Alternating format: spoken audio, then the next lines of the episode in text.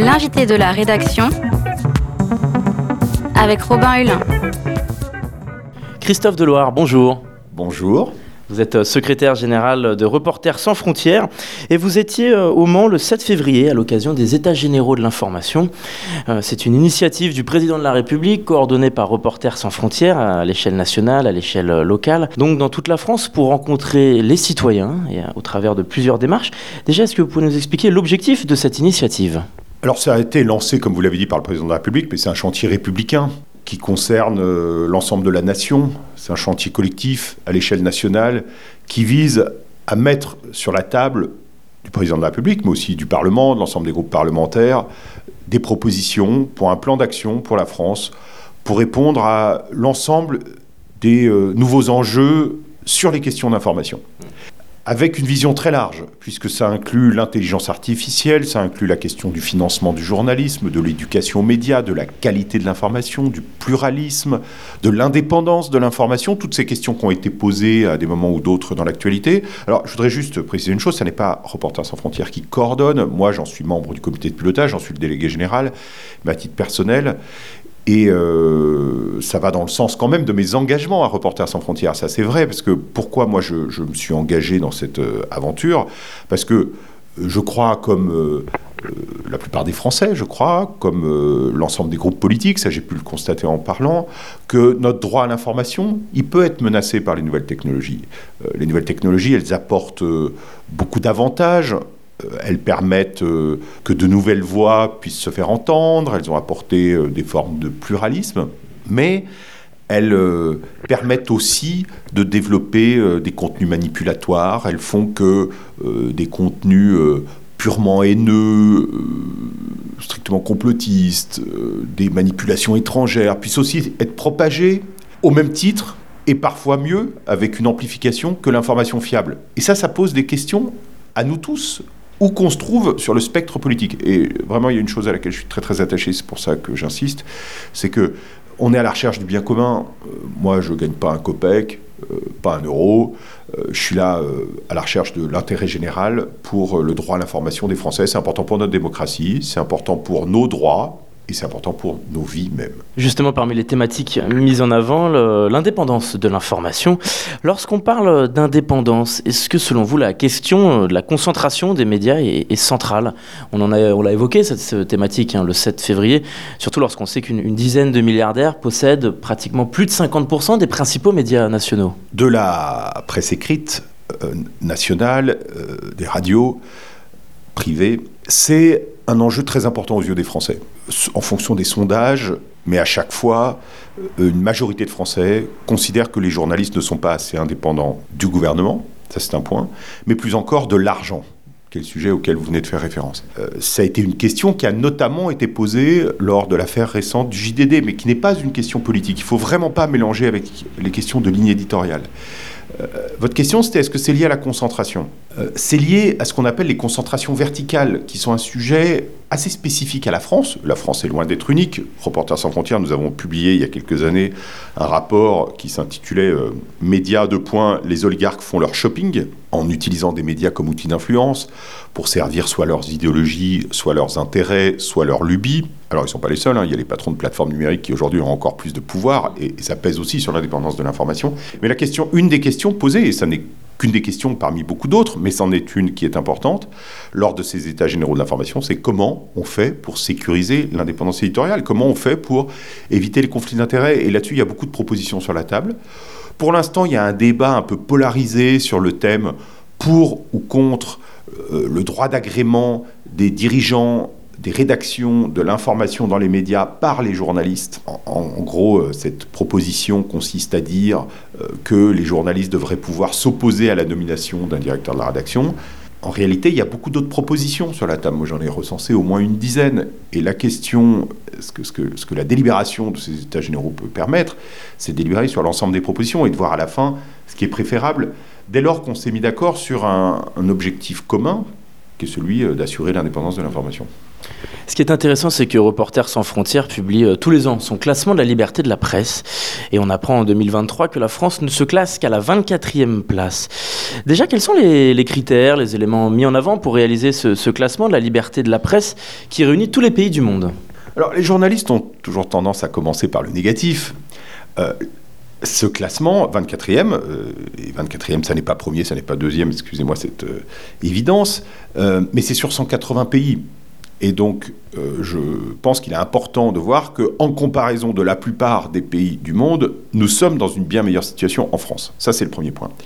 Le second point, c'est dire que les pays qui arrivent en tête sont euh, essentiellement, mais pas seulement, les pays par exemple d'Europe du Nord. Mmh. La Norvège qui est première euh, depuis de, plusieurs, de nombreuses années, après, qui a succédé à la Finlande, aux autres pays scandinaves, qui sont des pays de forte culture démocratique et où il y a un cadre pour l'indépendance de l'information qui est notamment qui est plus fort.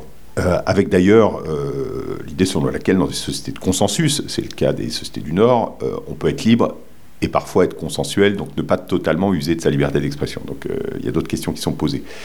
Mais s'agissant de la France, la France est là, en comparaison d'autres pays européens, parfois des groupes de médias d'ailleurs plus petits, ça renvoie à la question de la concentration, mais où l'indépendance éditoriale n'est pas assez garantie, la protection du secret des sources par la loi qui est une loi dite DATI, euh, en référence à la ministre de la Justice de l'époque, devenue entre-temps ministre de la Culture, Rachida Dati. Euh, c'est une loi sur le secret des sources qui, à l'époque, était une avancée, mais qui n'est pas satisfaisante.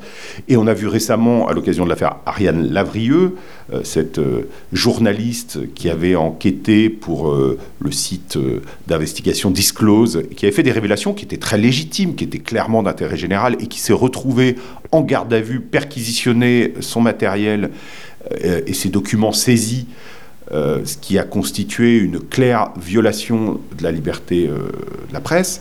donc il y a matière là aussi à avancer. Euh, je le disais, il y a beaucoup beaucoup de sujets dans les états généraux de l'information. Celui-là, il en fait aussi partie, je l'ai dit clairement. Ce qui, est intéressant, c'est qu'on observe qu'aujourd'hui, il y a huit pays en bonne situation dans le vert, dans ce classement, comme vous l'avez dit, les pays scandinaves notamment, pas seulement il y a les Pays-Bas. Il, y en avait 26 il y a 10 ans. La liste des pays en, situation grave aussi, donc euh, dans, le rouge, a aussi beaucoup augmenté. Qu'est-ce qui fait basculer notre profession? Comment expliquer ce, décalage ces dix dernières années? Ben, Le journalisme subit euh, des crises multiples. Euh, d'abord, les, violations classiques de la liberté de la presse, les incarcérations, notamment les arrestations arbitraires, les tabassages dans de nombreux pays, ont continué. Et ça, euh, les évolutions technologiques ne l'ont pas empêché. Donc, euh, s'ajoute à cela euh, ce qu'on peut appeler les prisons invisibles, qui sont les prisons de l'argent, de la technologie, et où le droit à l'information est, violé du fait d'influence, où personne n'est en prison, il n'y a pas de sang qui coule, mais l'information, elle, ne coule pas euh, librement, indépendamment, de manière pluraliste, etc. Si je devais résumer les crises qu'affronte le journalisme, le journalisme affronte une crise géopolitique, c'est-à-dire qu'aujourd'hui on a des régimes autoritaires qui entrent dans un rapport de force très différent de ce qu'il était autrefois et qui essaient d'imposer leur contre-modèle. On a une crise économique des médias euh, qui affaiblit leur capacité à produire de l'information indépendante, libre, fiable. Euh, il y a une crise démocratique avec une polarisation très forte et parfois des réactions des sociétés elles-mêmes. Euh, on voit euh, la violence qu'il peut y avoir dans des manifestations, alors qui peut être le fait de violences policières, mais aussi euh, de manifestants, et ça n'est pas le cas qu'en France. il y a une crise technologique qui fait que les réseaux sociaux, l'intelligence artificielle ont radicalement modifié les modes de distribution et peut-être demain, maintenant avec l'intelligence artificielle de production d'informations, et que ça peut avoir un impact très fort sur, très fort sur sa fiabilité, ça l'a déjà. Et enfin, il y a une crise de la confiance euh, en France, pas seulement, à l'encontre des journalistes, qui est aussi une problématique. Est-ce qu'il y a des pays en particulier qui connaissaient une situation davantage stable, hein, où la profession du journalisme semblait exercer librement il y a encore dix ans, et qui aujourd'hui ont basculé vers quelque chose de, dangereux et avec davantage, euh, même extrêmement, euh, beaucoup plus de, censure qu'il y a dix ans? Mais il y a beaucoup de pays qui basculent. Alors heureusement, il y en a parfois qui basculent dans le bon sens. Euh, et comme le Timor oriental, par exemple. Euh, comme le Timor oriental, comme euh, la Malaisie où les choses se sont améliorées, comme certains pays d'Afrique, d'Amérique latine. Les choses vont parfois dans le bon sens. Il ne faut pas voir là encore que les mauvais trajets, mais dans le sens de l'aggravation subite.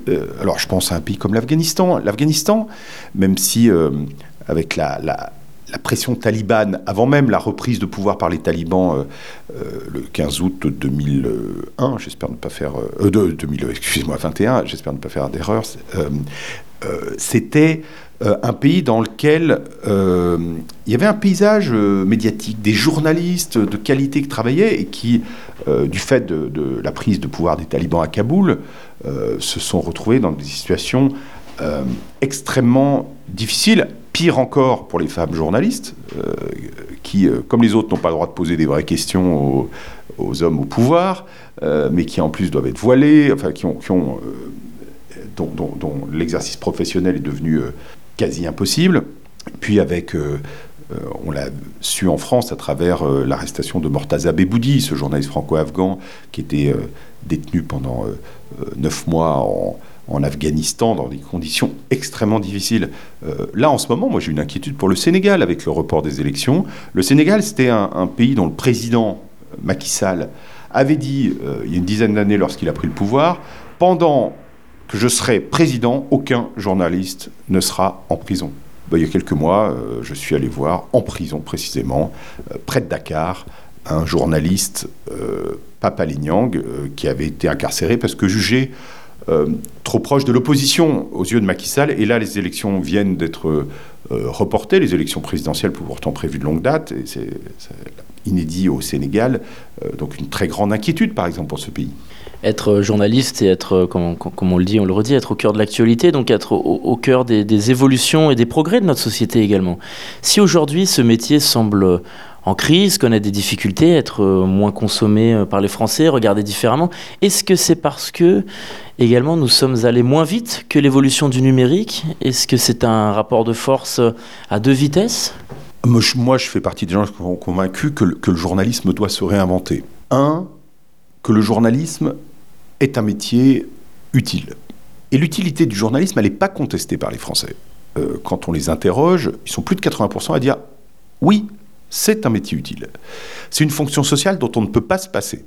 On ne va pas tous, chez nous, quand on rentre le soir, euh, voir des contenus sans avoir aucune idée de qui les a produits, comment ils ont été produits, et se dire est-ce que ça a été produit par l'intelligence artificielle, est-ce que c'est manipulatoire? On a besoin de déléguer notre recherche de la vérité, de la réalité, à des gens à qui on fait plus confiance qu'aux autres. D'où l'enjeu de travailler sur la question de la confiance. il faut quand même relever que les Français ont beaucoup plus confiance dans les journalistes que dans les réseaux sociaux en général. Euh, même si les journalistes eux-mêmes sont présents sur les réseaux sociaux. Et euh, la, seconde chose, c'est que euh, l'audience des médias est assez grande aujourd'hui, et à, certains égards, il y a plus de consommation de journalisme qu'autrefois, de, contenu. mais la question, c'est que les journalistes arrivent à se distinguer positivement de toutes les autres formes de contenu par leur méthodologie, par leur éthique, par leur créativité et que ce qui a été perdu et qui ne reviendra pas, c'est une forme de monopole des journalistes dans la collecte, le traitement, la diffusion des informations. Ça, aujourd'hui, euh, des euh, entreprises, des partis politiques, des groupes religieux, des associations, des individus peuvent le faire. La question, c'est quel mode de traitement, quelle méthodologie, quelle éthique, quelle originalité, quelle plus-value, quelle valeur ajoutée? Donc c'est un métier qui se métamorphosera. Euh, l'intelligence artificielle, d'ailleurs, donnera peut-être, sans doute, des lettres de noblesse euh, au journalisme euh, de terrain aussi. on a besoin de journalistes de données, de gens qui sachent utiliser des outils technologiques pour faire émerger des choses qu'on ne voit pas. On a aussi besoin de gens qui aillent vérifier sur place, parce qu'il ne suffit pas d'être une intelligence artificielle, de collecter de la donnée informatique pour aller percevoir l'ensemble du réel. Et enfin, comment sensibiliser davantage euh, la jeune génération, tout simplement, aux enjeux de l'information et surtout au, métier du journalisme? La première chose, c'est en ne laissant pas penser que euh, les euh, personnes âgées auraient des comportements louables vis-à-vis de l'information et que les jeunes gens, par nature, seraient plus intéressés à se faire manipuler. les études prouvent que ceux qui colportent le plus qui transfèrent le plus de fausses informations, c'est des personnes âgées. les jeunes gens ont des rapports à l'information radicalement différents. ils passent par des canaux qui sont radicalement différents. Ils vont extrêmement peu chez des marchands de journaux. c'est dommage, mais je dis cela, si on trouve de l'information fiable par le numérique, c'est très bien. Et l'enjeu, c'est aussi de répondre à des aspirations de la jeunesse qui réclament de nouveaux formats, des formats adaptés euh, à son euh, style, à, leur époque, euh, mais ce qui ne l'empêche pas et ça, on le perçoit dans les ateliers des États généraux de l'information. On a même fait une étude via les missions locales, donc des structures d'insertion. Il y a une très grande demande de la part de la jeunesse de distinguer les types de contenus. Oui, on veut du divertissement, mais on veut aussi de l'information et on veut savoir ce qui, qu'est-ce qui est quoi. Christophe Deloire, secrétaire général de Reporters sans frontières, merci d'avoir répondu à notre invitation. Merci beaucoup, j'étais ravi d'être sur Radio Alpa. L'invité de la rédaction avec Robin Hulin.